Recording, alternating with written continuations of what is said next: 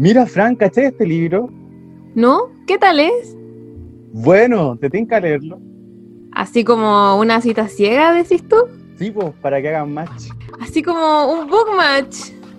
Book Match, el, podcast, donde encontrarás tu próxima, cita, literaria. Hola Diego, ¿cómo estás? Bienvenido a este espacio tuyo también. ¿Cómo estás, Fran? Yo estoy muy, muy contento y muy emocionado de volver a en esta instancia de conversar sobre libros. Muy contento. Qué emoción. Sí, mira, probablemente mucha gente no va a saber muy bien qué es esto, pero bueno, les vamos a explicar. Este es un nuevo podcast eh, completamente dedicado a hablar de literatura contemporánea y estamos muy emocionados por este nuevo proyecto porque es el hermano de otro proyecto que habíamos hecho hace un par de años atrás.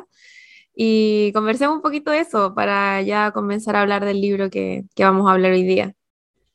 Sí, pues bueno, con la Fran nos conocimos en, estudiando literatura. Yo era un poquito más viejo, un poquito. Bueno, sí, en verdad un poquito.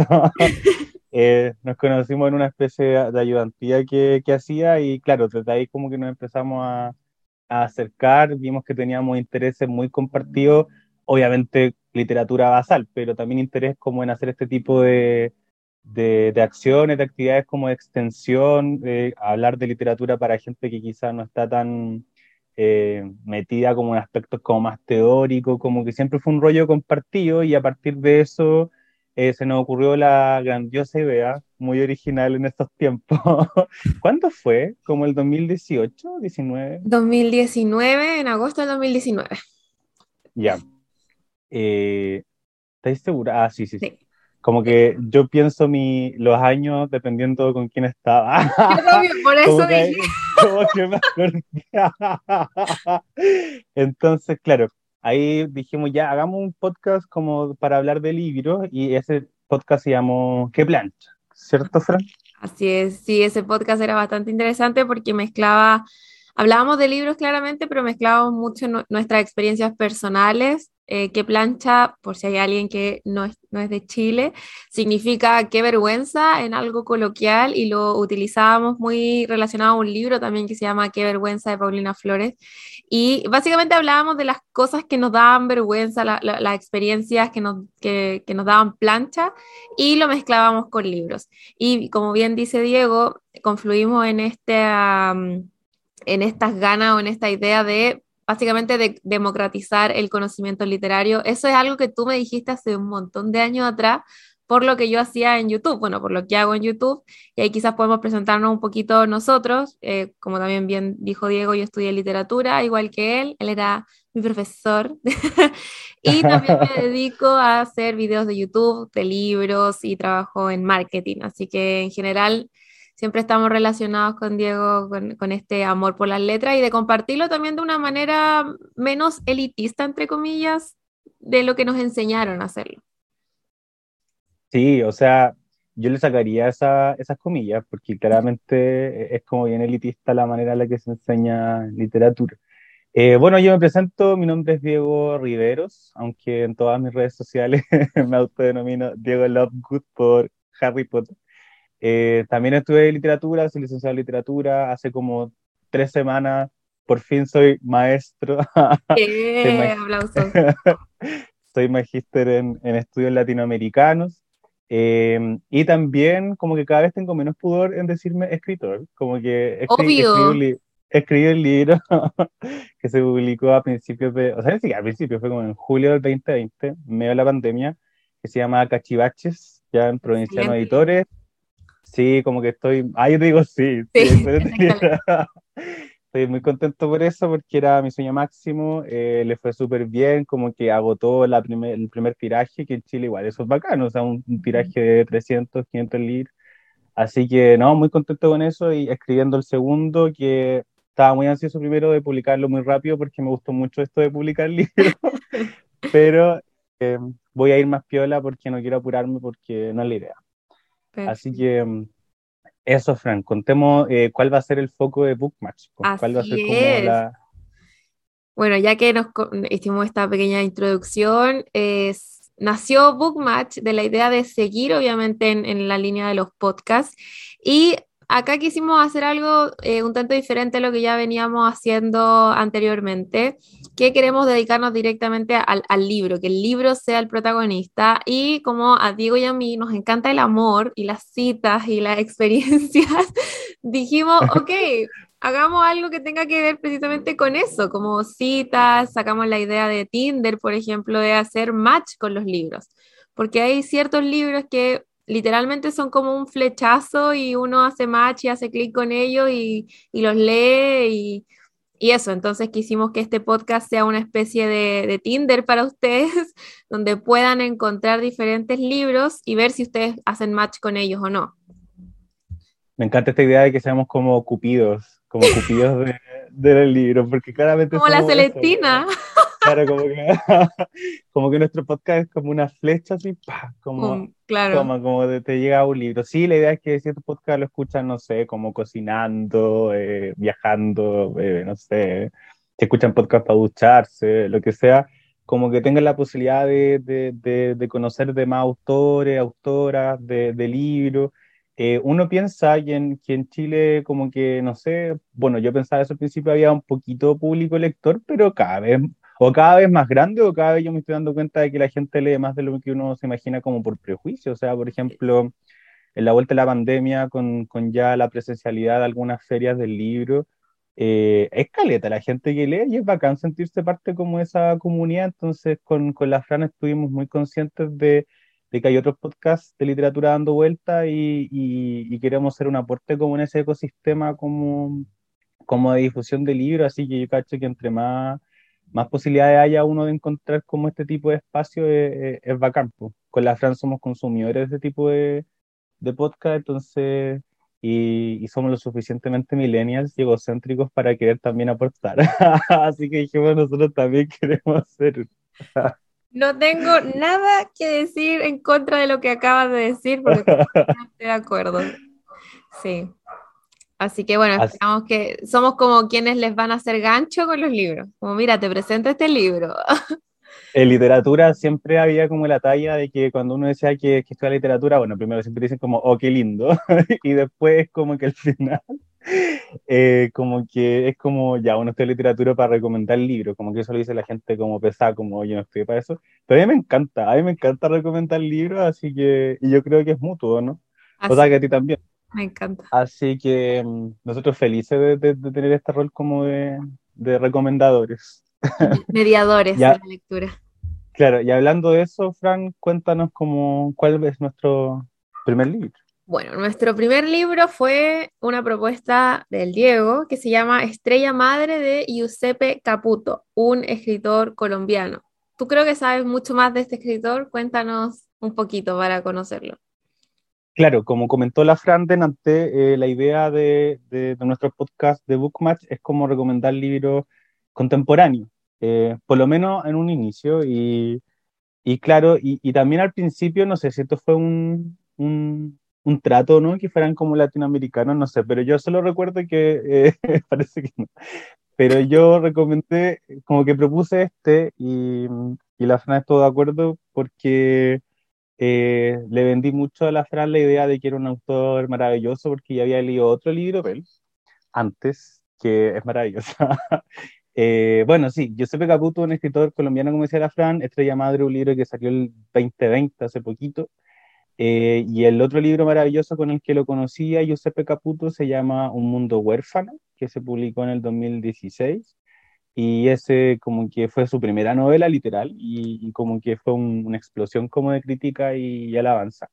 Él trabaja en como, como gestor cultural, como que fue parte también de como de las ferias internacionales que hacen en Colombia, o sea, se ha movido siempre en el mundo del libro, pero hace poquito se decidió a, a publicar y bueno, sus temáticas que las podemos ir conversando después. Eh, tienen que ver con las relaciones como padre-hijo, pa o hijo, hijes, hijas con sus madres, las relaciones afectivas siempre en un contexto como de marginalidad, un mundo huérfano, bueno, el mismo título lo plantea, también hay una carencia de una relación con uno de los progenitores, también hay un, un tema de precariedad, y también está mucho metido como ahí el, el cómo se sobrevive en estos contextos. Eh, ahí, Fran, si para la gente que no lo ha leído, como hacer un pequeño como resumen de, de qué se trata el... Sí, en Estrella Madre mm, la premisa es bastante simple en realidad. Eh, es una madre que se va y entre comillas, muy entre comillas, abandona a su hijo, pero ese abandono es porque el hijo lo siente así. Yo en, un momento pensé al principio que era un niño el, protagonista, por eso yo decía, wow, qué fuerte este abandono, pero no, es un adulto y la madre emprende otro rumbo, tiene otro proyecto de vida, no sabemos muy bien cuál es, solo que decide irse.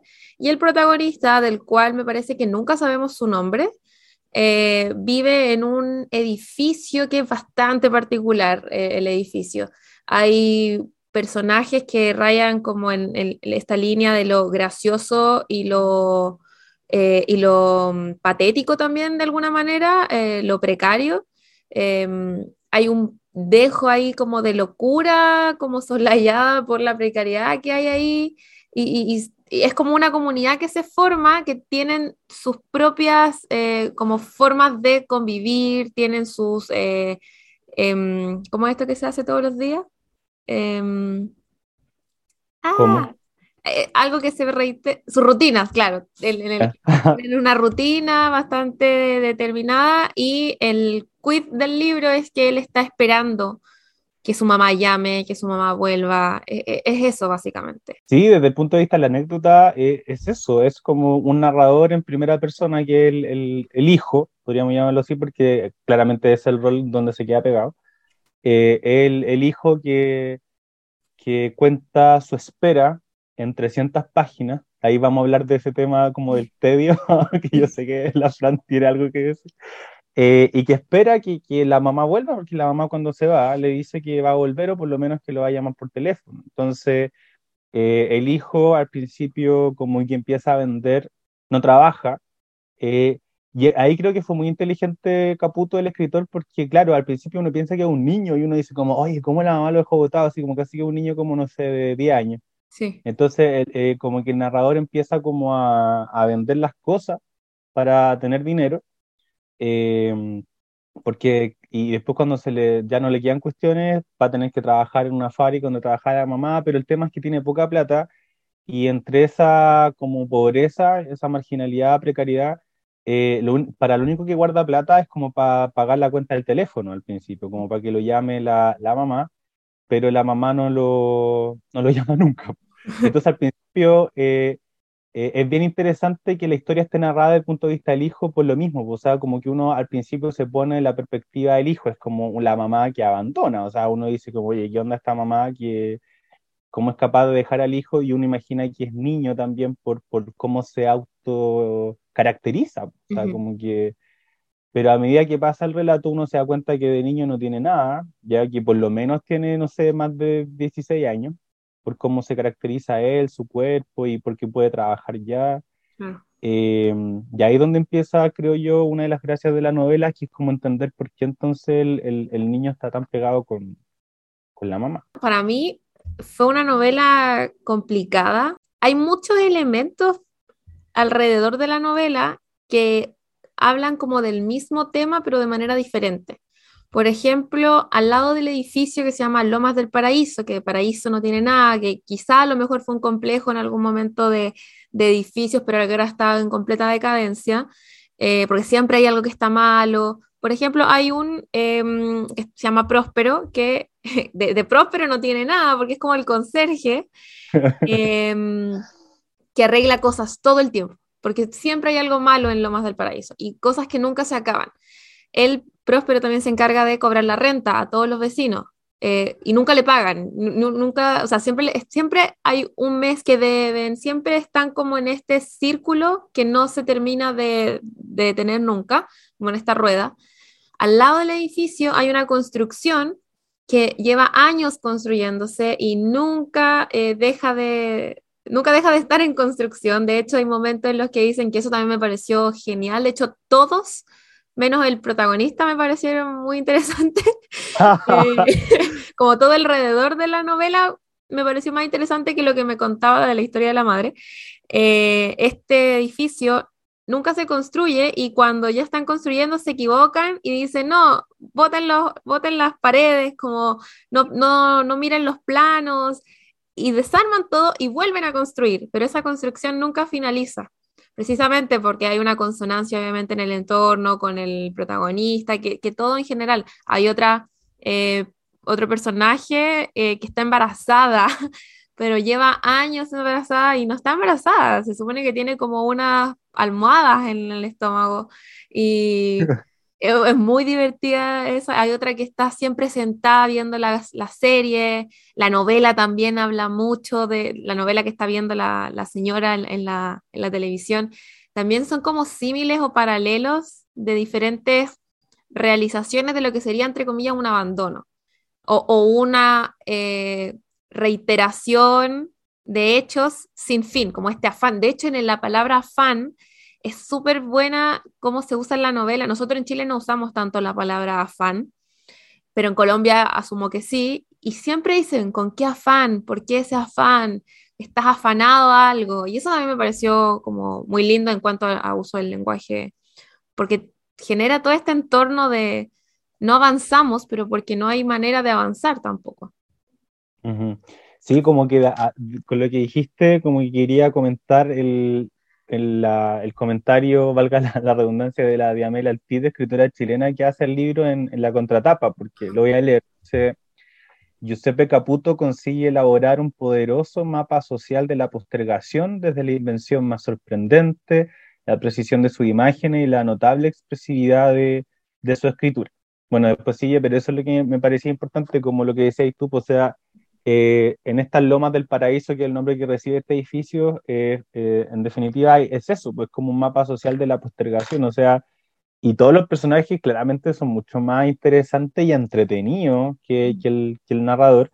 Por ejemplo, la que vive arriba, que es la madrecita, que es la que tú decías, que, que siempre está esperando un hijo o una hija, etcétera, pero que además ya tiene muchos tiene muchos hijos pero que no son seres humanos, que es lo divertido, como que una olla es la hija, como que... Hay una también, una, aspiradora robot, parece. Sí, la aspiradora robot, que, que también es su hijo. Esos son como pequeños eh, eh, símbolos de contemporaneidad, porque el, libro en general no es como, o sea, a mí me hacía pensar, y perdón que te interrumpa, pero era como que estaba muy detenido en el tiempo, como que no había un tiempo y espacio determinado, pero estas pequeñas cositas como, por ejemplo, la aspiradora robot ya nos habla que están en, el mundo actual. Y eso también era bueno. Sí, no, es que, y aparte que era demasiado gracioso porque el, narrador, protagonista y la otra vecina, que es la que veía la teleserie todos los días, que se llama Luz Bella, me encanta el nombre, Luz Bella, eh, le seguían el juego, como que le seguían el juego de este delirio, o sea, cuando hablaba, como cuando le hacían un cumpleaños, y más encima eran tan pobres que ni siquiera tenían torta, nada, entonces como que eh, la, la madrecita, que es la que simulaba, bueno, ella creía que estaba embarazada, les ponía como una torta de mentira como para que la soplaran y el narrador y, Luz Bella la soplaban, como, como y me decía justo en ese cumpleaños invitan a unos obreros de la construcción y los obreros no tienen ni idea de lo que está pasando y como que se miran entre los dos y dicen como que es esto. Entonces, e, esas cuestiones son, son muy buenas porque dan cuenta, bueno, así lo leí yo, como de, de las luminosidades que hay entre medio de toda esta como postergación y, y oscuridad, o sea, como el apoyo que se dan entre ellos es como bien bien importante. Y todos esperan algo, pues, o sea, Madrecita espera ser mamá, el narrador espera que le llame la mamá, Próspero, que era el conserje que decías tú, espera que le paguen la, los meses que le deben. Luz Bella espera que, que, termine la teleserie o que al otro día parta la teleserie. la otra, exacto. Eh, y, y, lo, y, los obreros esperan alguna vez terminar como el, la, la construcción. Entonces, eh, es bien interesante cómo el tema de la espera se traspasa a, a, nosotros, nosotras como lectores, a través como del, del, tedio también de la novela, o sea, como decía la Fran, y acá Fran te doy el pase para que hable de, esa experiencia de lectura. Eh, es, cierto que el libro se hace muy repetitivo porque como vuelve y vuelve y vuelve a, a, a los mismos temas, eh, y, bueno, y ahí parece que creo que tenemos como apreciaciones como valorativas o subjetivas como, como distintas con respecto a, esa, a esa forma de la novela. ¿Queréis como ahondar en eso? Sí, justamente hay, cuando terminé de leerla, porque al principio me demoré muchísimo en, en enganchar, llevaba 80 páginas y decía, no está pasando nada, porque claramente mi última experiencias de lectura habían sido así, como de leer libros donde está pasando todo al mismo tiempo. Por ejemplo, yo leo mucho Stephen King, entonces siempre estaba pasando algo, entonces me, enfrenté a un libro en estructura muy diferente. Em, entonces intenté como hacer este clic y decía, ok, pero no pasaba nada. Entonces decía, ¿dónde, ¿cuándo llega la mamá? ¿Cuándo llega la mamá?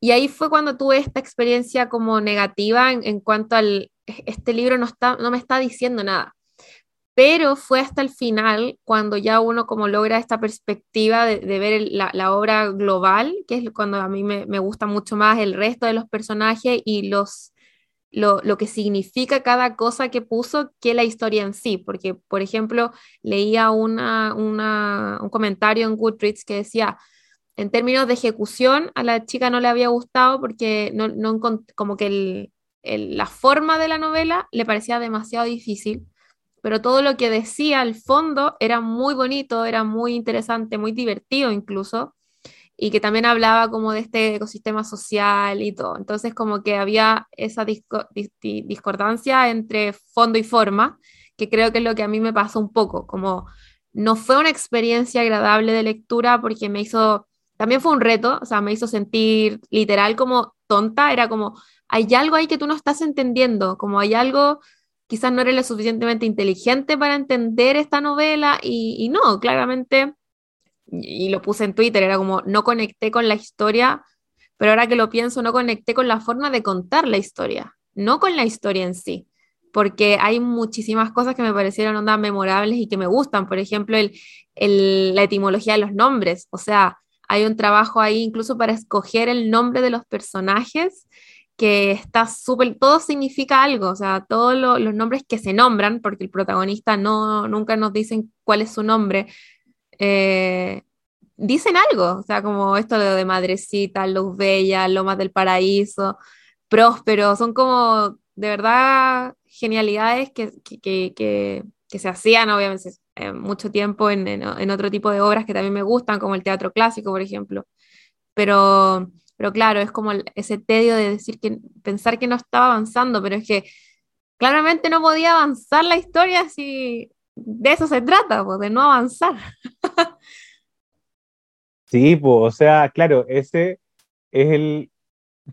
Hay, hay una parte de la novela que es cuando el narrador empieza a trabajar, eh, pero cuando todavía está con la mamá, porque también eso es importante que muchas, muchas cosas del libro eh, que también hacen parecer que, que, el, tiempo no, el tiempo actual del narrador no avanza es porque en muchos capítulos se refieren como a recuerdos que tiene con la mamá. Entonces, uno de esos es cuando está trabajando en la misma fábrica que la mamá y él trabaja como una cocina y le quiere comprar un... El pescadito. El pescadito que, que tiene la, la, cocinera que, que, lo está vendiendo porque se quiere ir de ahí. Es un dije. Eh, ah. Claro. Entonces el, el, el narrador tiene que juntar durante 10 meses como un billete del sueldo para comprarle finalmente ese pescadito de oro que se lo quiere dar a la mamá para alegrar a la mamá, porque al final el, el rollo yo diría que hasta patológico de, de la relación del niño con, con la mamá, o sea, el niño se vive y desvive por la felicidad de, de, su mamá, no se define ni enuncia de otro lugar que no sea como el soy hijo. y sí, entonces está durante 10 meses haciendo este ahorro y, y, cuando yo terminé de leer, bueno, Fran, tú sabes que yo soy dramático para mis cosas. Cuando yo terminé de leer ese capítulo, yo aplaudí. Estaba solo en mi casa y aplaudí. Porque. ¿Sabes qué? Es muy raro. Ese fue uno de los capítulos que más me gustó. ¿Y sabéis por qué aplaudí? Sí, es raro que lo digáis, por, lo mismo que estáis diciendo.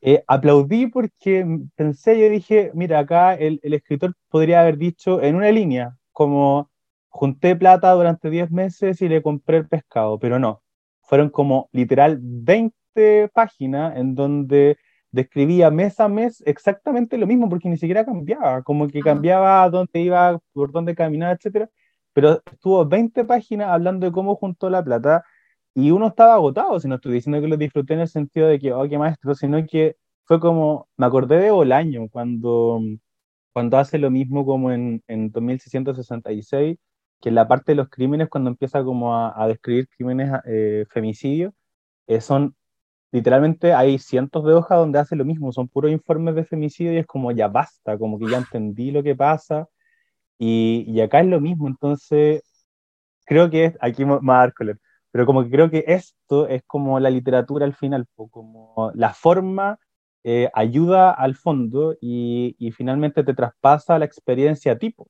O sea, no es lo mismo decir eh, el yo esperé 10 meses a, que la forma en que está escrito el libro te haga a ti también sentir ese tedio, porque al final eso es como que uno siente, siente ese tedio y lo encontré como la raja. O sea, tampoco Caputo inventó esta forma, pero, pero, pero, La utilización del recurso, Sí, no, se, se, se valora y lo, lo, encontré como una, como una genialidad, pero claro, o sea, para la gente que le gustan como las lecturas como rápidas, porque yo no hablaría como de difícil o fácil, pero como que una lectura rápida, claramente esta no es. O sea, si estamos siendo como cupidos de los libros, eh, hay que hacer esa, esa aclaración, claro. Pero si a alguien le gustan como este tipo de textos, como que mm, de cierta manera tratan de, de cómo experimentar con la forma, eh, es como un libro que claramente les va a encantar.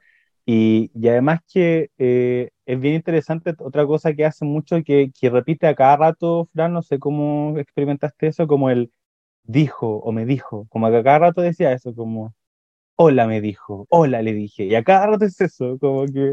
Eso me gustó mucho porque es muy chileno también, a pesar de que el libro es colombiano, pero el, ay, aquí quizás me podía ayudar tú con la definición exacta, el tipo de discurso que utiliza, en este caso creo que era eh, indirecto libre, así como muy de lenguaje, porque él está diciendo como textualmente lo que el otro personaje le dijo y lo usa en comillas.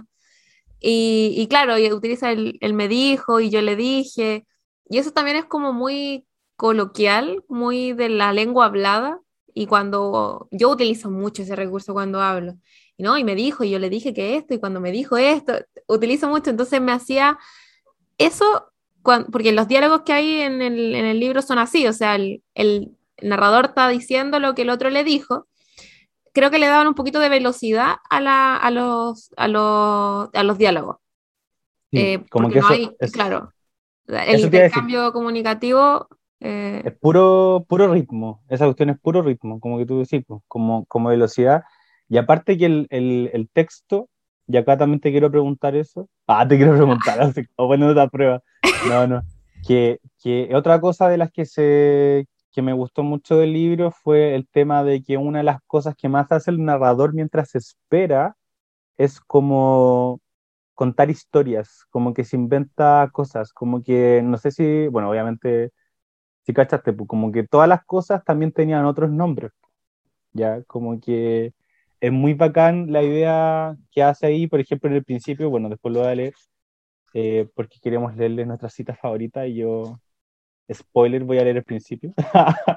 eh, en el principio, pues, cuando dice, en el vidrio que me separa del cielo, a veces lo llamo ventana, cállese, pues, a veces lo llamo ventana, o sea, entonces esa cosa la hace toda la novela, como que a las cosas les pone otro nombre y también eh, inventan muchas como como historia, otra parte que me gustó caleta de la novela, eso es lo que te quería preguntar si te gustó, pasó muy piola para ti, em, es cuando empieza a narrar los juegos que hace con los juguetes, como cuando mm. empieza a hablar como de Jesús y, y ay, yo lo encontré una genialidad también. Por, por un tema de imaginación, como que la imaginación que tenía era, era demasiado. Sí, a mí eso me hacía pensar netamente en como en esto que hablaste hace un rato, como lo quizás lo patológico que había ahí en, en, este hombre, entre, porque yo lo pensé, no sé, como que tenía unos 30, 40 años. Eh, me parecía bonito, pero también me hablaba eh, un poquito como de, de, su, de cómo funcionaba el mundo dentro de su cabeza.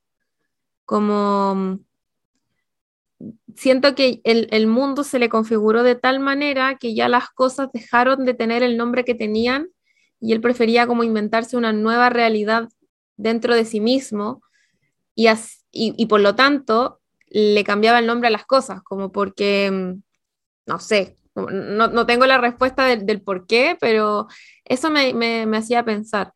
La verdad, no sé si me pareció así como, no, me tocó tanto, pero sí me daba como más información de, del, del personaje y así me ayudaba a entenderlo para no seguir pensando que era un niño, porque en mi mente era un niño y decía, no, bueno, no es un niño, sácatelo de la cabeza, porque eso como que me dejaba como ante una lectura como muy rara, y decía, ay, no, como que me daba pena, pero después me daba un poco de lástima, después me daba un poco de rabia, entonces era como, ¿cómo te interpreto? Y claro, todas estas formas de nominalizar, el tema del nombre, repito, es muy importante en la novela en general. Eh, hay cosas que no están nominadas, otras que están nominadas por, como a las, arbitrariamente, hay otras que tienen ahí un, un, que parecieran estar nominadas así como porque sí, pero tienen un significado detrás, me ayudaba a entender un poco más dónde estaba y qué estaba leyendo. Sí, o sea, el mismo título del libro, pues Estrella Madre, era una parte que, que el, el, hijo, el narrador, escuchaba a su mamá llorar como hablando por teléfono y y después cuando la mamá se le acerca llorando, justo dice el, el, narrador que aparece el sol en la ventana, entonces ve a la mamá y ve como el sol, como que casi la mamá brillando, como si la propia madre fuera la estrella, y desde ese momento en adelante la empezó a llamar eh, estrella madre, porque tiene que ver también con, con que finalmente el sol, la mamá es el sol, o sea, todo gira en torno a ella, es como la diosa, es la que da vida, uh -huh. eh, y él en un momento se describe como, él es la luna, él es la luna, o sea, él es, eh, solamente brilla si es que le llega el brillo del sol, de la mamá, o sea, eso también lo encontré como, como una genialidad. Y lo otro que estabas diciendo tú, eh, claro, como el tema de la ficción como un escape al final, como que al final eh, la ficción es como un escape o, o una forma de, de llenar el, el, vacío. ¿Y sabes por qué te lo digo? Porque creo que es una temática, bueno, Caputo ha escrito dos libros, pues, Estrella Madre y el otro que es Mundo Huérfano, no ha escrito más. Pero el mundo huérfano eh, también él es un hijo, pero con un papá, no con la mamá. Es un hijo con un papá y, y, son muy, muy, muy pobres. O sea, ni siquiera tienen como cortinas en las ventanas, o sea, como que ni siquiera tienen privacidad, viven en un lugar que no, no, no llega el, el o sea, el, eléctrica. Es muy, muy, muy, bueno, ahí lo voy a contar cuando lo, lo quiera, voy a hablar un poquito más de ese libro. Eh, pero el tema es que en ese libro el papá dibuja en las paredes de la casa, dibuja como constelaciones, dibuja mundo, pero bueno, después se llama mundo huérfano porque él inventa un planeta que se llama así. Eh, y también, ahora como que, que, acabo de hacer ese link, en ese libro también hay un personaje, en ese caso el papá, que, que crea historias como una forma de evadir el hambre, porque en ese libro están cagados de hambre, como que es wow. como más pobreza que está, que, que está acá. Eh, entonces lo encuentro muy bonito, como, como darse cuenta recién como en, en, en, la carrera de Caputo, que yo creo que va a tener una carrera muy maravillosa. Oye, por si acaso, no lo conozco, no es mi amigo, no es nada.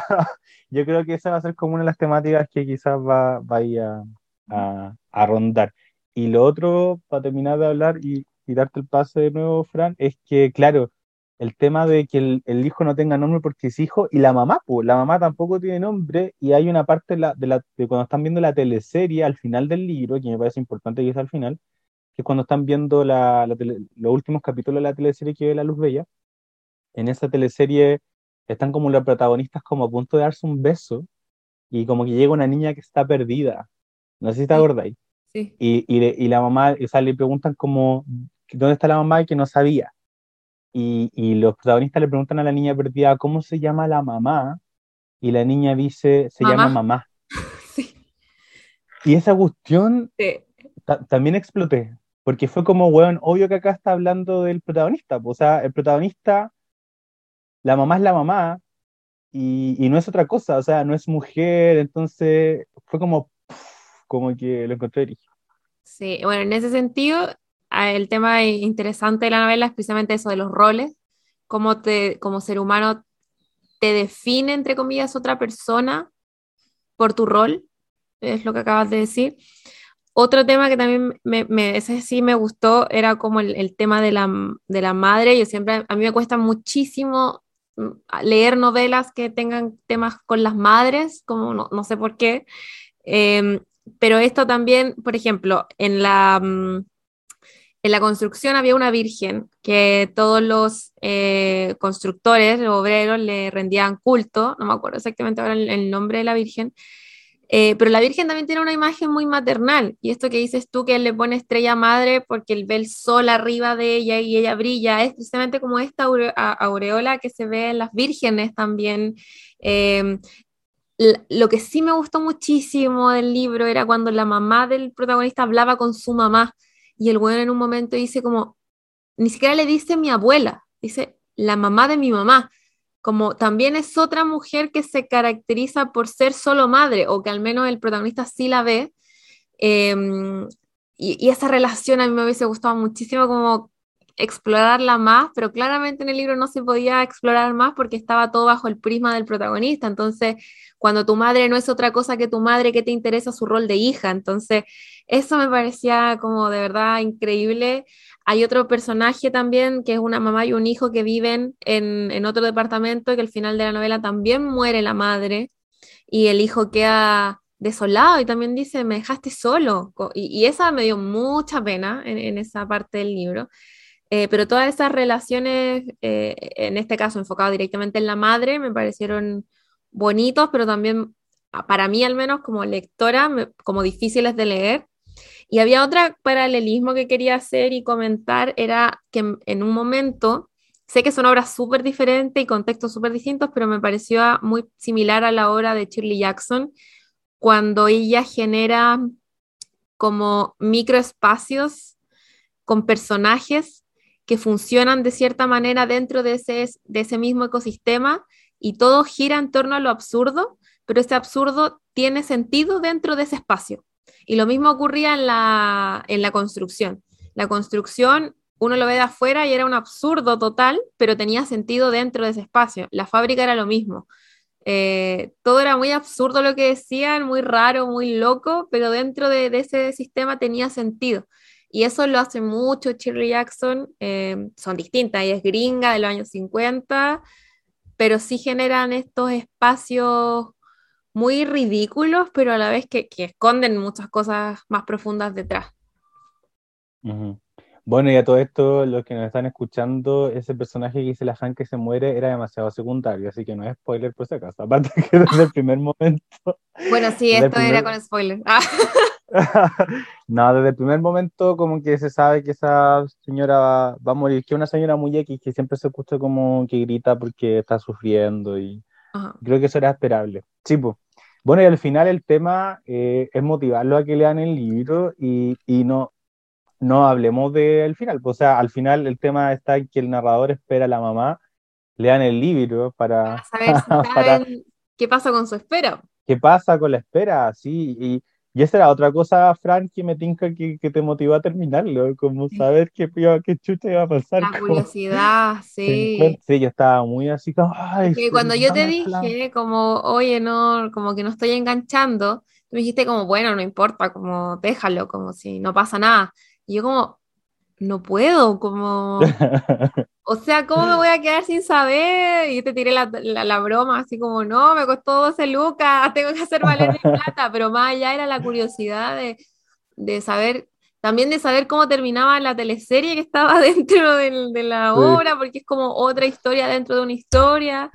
Oye, y esa historia era terrible. Yo también estaba pegado con la teleserie, porque gente que está escuchando ah, la teleserie que ve la vecina, los ve ya, la, se describe, pues. Entonces, y es como esta teleserie como de la maldita criada, porque como que había fuego, como una, estaba una persona como en silla de rueda, era como muy, muy teleserie como colombiana. Y también bueno, los nombres de esos personajes también eran notables, o sea, una se llamaba Malva, pero en verdad se llamaba Malvada, que era la mala, y la otra se llamaba Inmaculada, que era como la maldita lisiada. Inmaculada, después estaba la otra, la Paloma también, eran muy buenas. Así que es otra, otra manera de entrar como cupidos del libro, o sea, si le gustan las teleseries, como que este es el libro les puede gustar por esa subhistoria. Oye, eh, vamos a nuestra sección como sección, en verdad. Es como de leer un poquitito de nuestra cita favorita, pues, porque sí, ya vamos como... nosotros nos encantan las citas. vamos a mostrarles cuál era nuestra cita favorita del libro, pero una cita real, o sea, las... ¿Qué cita? La, la, literaria, la, la cita real. Oye, me acuerdo que en Facebook, mucho antes, años atrás, tú podías poner la parte como de las citas y decía citas favoritas. Y toda la gente ponía como ir a tomar un helado a la plaza y conversar. Y era como, no, güey, te está diciendo la cita, cita, cita, como literaria, citar algo. Creo que, no sé si era algo bueno, pero así era, y me acordé de... Sí, sí, me acuerdo. Sí. Ya, tú, po, tú, tú parte. Ah, ¿parto yo? Sí. Ah, ya. Sí, no, eh, como es un libro como que, que, es muy como agotador, etcétera, como que de repente los párrafos son gigantes, entonces ni siquiera voy a leer un párrafo completo, voy a leer un pedacito nomás, que quería leerle el, el, principio, el, el, principio, principio, y ahí comentar un poquito por qué. Bueno, eh, los capítulos tienen nombres también. Este capítulo se llama El escudo y el espejo. Dice, en el vidrio que me separa del cielo, a veces lo llamo ventana, ha estado desde hace tiempo la foto de mi madre. Desde mi cama la estoy viendo, borrosa, rodeada del mundo negro, mientras pienso en el sueño que acabo de tener. Amanecía como ahora. Mi madre y yo andábamos por una calle oscura. Entre el polvo, en la mitad del camino, aparecía nuestra cama. Es esta misma cama en la que ahora duermo solo. Al acercarnos, sin embargo, mi madre se lamentaba. Esa cama no es, gritaba, y seguía caminando. Al igual que la ruta, su cara estaba polvorienta. Estoy perdida, quiero descansar. Yo le seguía el paso, confundido, y nuestra cama quedaba atrás. Entonces un viento fuerte, la cola de un huracán, empezaba a lanzarnos piedras, piedras y peñones mientras el sol salía entero. Bueno, hasta ahí no me lo voy a leer porque es muy larga esa parte, mm. pero eh, me encanta al inicio, bueno, primero porque a mí me enganchó el tiro, o sea, una de las cosas por las que recomendé el libro es porque me lo había comprado, porque me había gustado el otro y, y lo había ojeado y, el, y, y, solo con esa cuestión de que el vidrio que me separa del cielo, que a veces se llama ventana, dije, ah, lo amo, qué onda esta imaginación, o sea, como llamarle vidrio que me separa del cielo a la ventana, como que uno dice, es muy obvio, pero al mismo tiempo no lo es, no se lo encuentra hermoso. Y, y me gusta este inicio porque creo que condensa todo, al final, como que el tema de, de las imágenes muy visuales, no sé si te acuerdas que hay una parte en donde él se mira a sí mismo, pero al final es como que hay un espejo en el cielo y se está cayendo. Lo encontré en la raja, como que... esa parte? Como que el cielo se está cayendo y cada vez él se ve más cerca, pero al final era un espejo gigante, como que el cielo era un espejo y se estaba cayendo. Ay, no. No, lo, voy, no, no, lo voy a encontrar ahora, pero lo encontré así como ya, este nivel imaginación mil. Eh, bueno, y acá me gusta mucho el tema como de la cama, o sea, dormían en la misma cama con la mamá, e igual un rollo bien raro. no porque yo lo esté... Sí, no, no, porque lo esté pensando así, no sé si me acabo de acordar que hay una parte en donde el narrador está con la mamá en una plaza y se están como haciendo cariño y dice que alguien los ve, un hombre los ve y cuando un hombre los ve la mamá se separa de él, porque se sienten como raros, como de, oye, es una mamá y un hijo, no, no son una pareja, como que ahí hay un límite bien difuso de cómo se tratan entre ellos. Sobre todo el hijo con, con, la mamá, porque yo creo que el hijo está enamorado de la mamá. Em, y el tema de que la mamá esté perdida y se quiera ir, como que siento que acá condensa todo al final, pues, o sea, en ese pueblo todo el mundo se quería ir al final. Pues, eh, todos querían interesante. escapar. Sí, a mí me hay una, la, la, cita que yo voy a decir es de la, del capítulo Piedra, Obra, Torre, Ruina, que es como un capítulo donde habla precisamente del, de la construcción y también habla de la novela, etc. Y dice, eh, bueno, están hablando de la obra y en un momento dicen, los obreros empezaron a demoler, pero una vez más alguien dijo, paren todo, y otro dijo, aún no hay planos, y otros más siguieron, como mande. Entonces las paredes y escaleras quedaron a medio hacer, parecían evidencias de un mundo anterior, ruinas que nunca fueron torres, y en esos muros que no eran ruinas, el cuerpo del tiempo, crecieron enredaderas. Esa parte no las voy a leer porque también después sigue, sigue mucho, pero también siento un poco que condensa ciertos elementos de la, de, la obra, como esto de mm, tratar de volver a empezar, pero no poder y quedarse estancado y finalmente eh, quedarte estancado en el tiempo, tanto así que te salen enredaderas, pues eso habla de precisamente un, como un simbolismo de, mucho tiempo, de antigüedad, etcétera. Entonces me pareció muy bonito y de hecho mi forma de, eh, mira, está, bueno, no se va a ver, pero no tenía lápiz a mano, entonces dije, ah, aquí esta parte me gustó y doblé la, la, hoja. Y... Qué fuerte doblando la hoja. Ay, me encanta. Yo aprendía con los libros y onda los presto, los rayos, los... no los rayo tanto, pero sí como que los, los, los, los manoseo mucho. Han hecho la materialidad del libro está para eso. Sí. Entonces ahora vamos a pasar con la otra sección que también tenemos eh, conceptualizada, nominalizada, que se llama Citas Ciegas, donde básicamente les vamos a recomendar un libro ligado de alguna manera a esta temática o muy similar al, texto que leímos. Entonces es como, mira, te hago, tengo esta cita ciega para ti, tómalo, déjalo, léelo, anda esta cita y después ve cómo, cómo te va. Así que Diego, tú ya adelantaste un poquito de cuál ibas a recomendar. Sí, mi cita ciega es como cuando uno le empieza a hablar como de a poquito a un amigo sobre otro amigo y después le tira la, la, intención detrás. Sí, no, yo quiero recomendar eh, el otro libro, el primer libro, la primera novela de Giuseppe Caputo que se llama Un mundo huérfano, publicado en 2016. Eh, el libro, en, definitiva, trata de, de un hijo y de un padre que son muy, muy pobres, que viven en, o sea, empecemos con la geografía, pero viven en el lado donde hay mar en, en, en Colombia, eh, porque están al lado, al lado del mar. Y, y en esta ciudad eh, eh, hay un, hay como un delito, como un homicidio en masa, como que un día para otro como que quedan como cuerpos mutilados, como no sé, de 20 personas en, en la calle, y, hay un mensaje que, que, que, es como un mensaje muy de odio hacia los homosexuales. Y, y como que dice, es como una advertencia, como si eres gay acá, como que te vamos a matar. Y, y el narrador, eh, o sea, el narrador, el, el hijo, eh, es gay. Entonces como que empieza a vivir con ese miedo, pero al mismo tiempo no puede estar tan preocupado de eso porque tiene que estar preocupado como del papá que tiene depresión y no se levanta en la cama porque son pobres, entonces tiene que tratar de encontrar trabajo.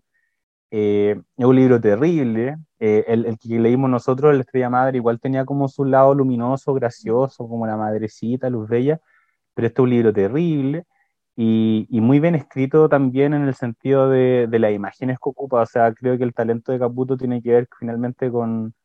No dice las cosas como de manera mimética, sino que es, es, bueno para, para, las metáforas y para, para las imágenes. Y, y acá también pasa este tema como del tedio, que en, el mundo huérfano, más que el tedio, tiene que ver con el desenfreno, como de, qué manera el, el, narrador puede escapar de esta pobreza y del miedo a que lo maten. Y, y, hay como miles y miles, o sea, no miles, pero estoy exagerando, pero hay páginas y páginas de páginas del tipo como teniendo sexo virtual con hombres desconocidos y, y también como que va a, a, sauna y cuestiones así. Yo lo leí en un club de lectura y también ahí hubo una crítica, como mucha gente decía como, ya, pero ¿para qué tanto? Si ya entendí que el loco va a sauna y el loco va como tiene sexo virtual. Como que ¿para qué lo dice? Lo dice porque describe caleta, así como todo lo que hace y el sexo y toda la cuestión. Eh, es un libro mucho, mucho más sexual también desde esa perspectiva, pero para mí es una joyita, así que también se lo, se lo recomiendo. Se llama Un Mundo Huérfano. Cinco estrellas en Goodreads. nosotros igual somos hechos mandados a hacer para, hechos mandados hacer, mira, somos mandados a hacer para usar Goodreads, así que también pueden ver ahí nuestras, nuestras puntuaciones. Yo voy a recomendar un libro chileno que se llama Mientras dormías cantabas de Nayaret Pino Luna. Es un libro que salió hace relativamente poco. Y a mí este libro también me gustó, tiene un, un uso del lenguaje, pero así increíble. Eh, es muy similar al, a, a, Estrella Madre por esta como construcción un tanto fragmentaria, eh, eh, la forma en la que te entregan la información. Este trata de eh, como unos secretos que no son secretos, pero sí son secretos en una familia eh, que salen, salen a la luz, entre comillas, porque ya todos sabían lo que había pasado en una festividad de Año Nuevo y eh, está ambientado como en unas comunas periféricas de la capital de Santiago. Entonces, mezcla un poquito estos temas como de la precariedad, de este secreto y de este reemplazo de la verdad por otra verdad más conveniente para la familia y de los lazos familiares también. Eh, yo lo analicé desde la perspectiva como de lo unheimlich, que es como de lo siniestro, cuando lo conocido se vuelve desconocido y causa terror. Y eso es más o menos lo que pasa acá, es como cuando los roles de la familia dejan de ser los roles que deberían ser, a la protagonista cuando se entera de eso, le causa mucha conmoción porque es precisamente todo lo que ella conocía como real, básicamente no es real, porque hay, otro vínculo ahí que, se, ocultó. Entonces, es bien interesante en, ese sentido. También hay un poco con, el tema de las eh, discapacidades. Eh, también hay, varios temas, la novela súper profunda, súper poética. Eh, como bien, también es un desafío emocional leerla. Y tiene cumbia. Y tiene, cumbia. Sí, porque... los paralelismos que hay como, weón, por un lado tenéis como la cagada en la familia, onda literalmente como peleas familiares, y paralelamente tiene una banda sonora súper animada, como música, fiesta, año nuevo, pero las letras son súper tristes también, pues. Sí, ¿no? Como que, que, dicen, dicen caleta, ¿no? Como que a mí me gustó mucho esa novela también. Le, puse cuatro estrellas en Google. sí, no lo encuentro una muy buena novela, así que adscribo a tu recomendación, como que lean a la, a la Naya Pino. Sí, y eso pues. sería nuestro primer capítulo. Así que eso, pues, en la siguiente sesión vamos a hacer la lectura de otro libro, ahí vamos a avisar por Instagram, porque no me acuerdo si ya lo habíamos definido, creo que sí, pero bueno, es mejor no prometer algo si es que no sabemos si lo vamos a cumplir. Igual, claro, tenemos Instagram, ahí nos pueden seguir, eh, vamos a estar subiendo también fotos de los capítulos para que ustedes nos puedan comentar y también si quieren nos dejan preguntas para la siguiente, para la siguiente sesión, para el siguiente capítulo. Preguntas, recomendaciones, cualquier cosa. Y, tratar de, de, que interactúen en las historias de Instagram. Vamos a hacer preguntas. El otro día te hiciste una pregunta y me gustó porque había gente que respondió. Sí, sí. y eso que todavía no llevábamos ningún capítulo, es solamente por la gente que nos siguió como dijimos síganos. Pero eso. Así que nos veremos en otra en otro capítulo. Sí. Ah, una cosa antes de irse para los que sigan escuchando hasta este momento. La frecuencia aproximada de los capítulos va a ser, creo, ¿cierto? Diego, si me lo corriges, como cada, cada 15 días. No. dijimos como cada tres semanas, como para leer el libro y porque claramente... una vez cada tres semanas, sí. Eso. ya. Va a ser una vez cada tres semanas.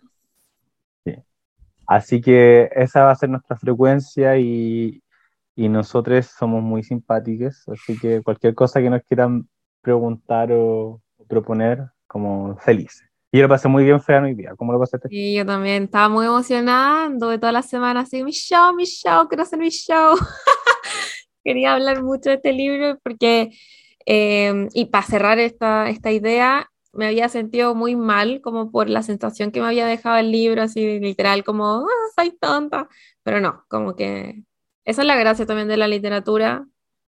No todos los libros que uno lee te tienen que encantar, pero la idea también es poder conversar sobre esos libros, analizarlos y encontrar cositas interesantes. Aquí hubo muchas cosas que me gustaron, pero eso.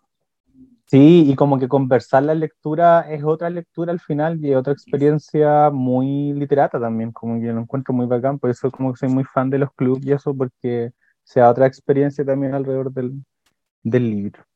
Así es. Así que nos despedimos. Nos despedimos. Espero que estén muy bien, que tengan una gracias. lindo fin de año y tú, Diego, también. Que tengas buenas fiestas. Igualmente. Y ya nos vamos a ver. La Navidad. Eh, entonces, el otro año. Literal. Qué brígido. Sí, pues sería como a principios de enero. Ay, qué fuerte. Enero del 2022. Ahí vamos a hacer la broma de, ay, no nos vemos del año pasado. qué pam. sí, pero tenemos, tenemos que hacer. Así es. Ya.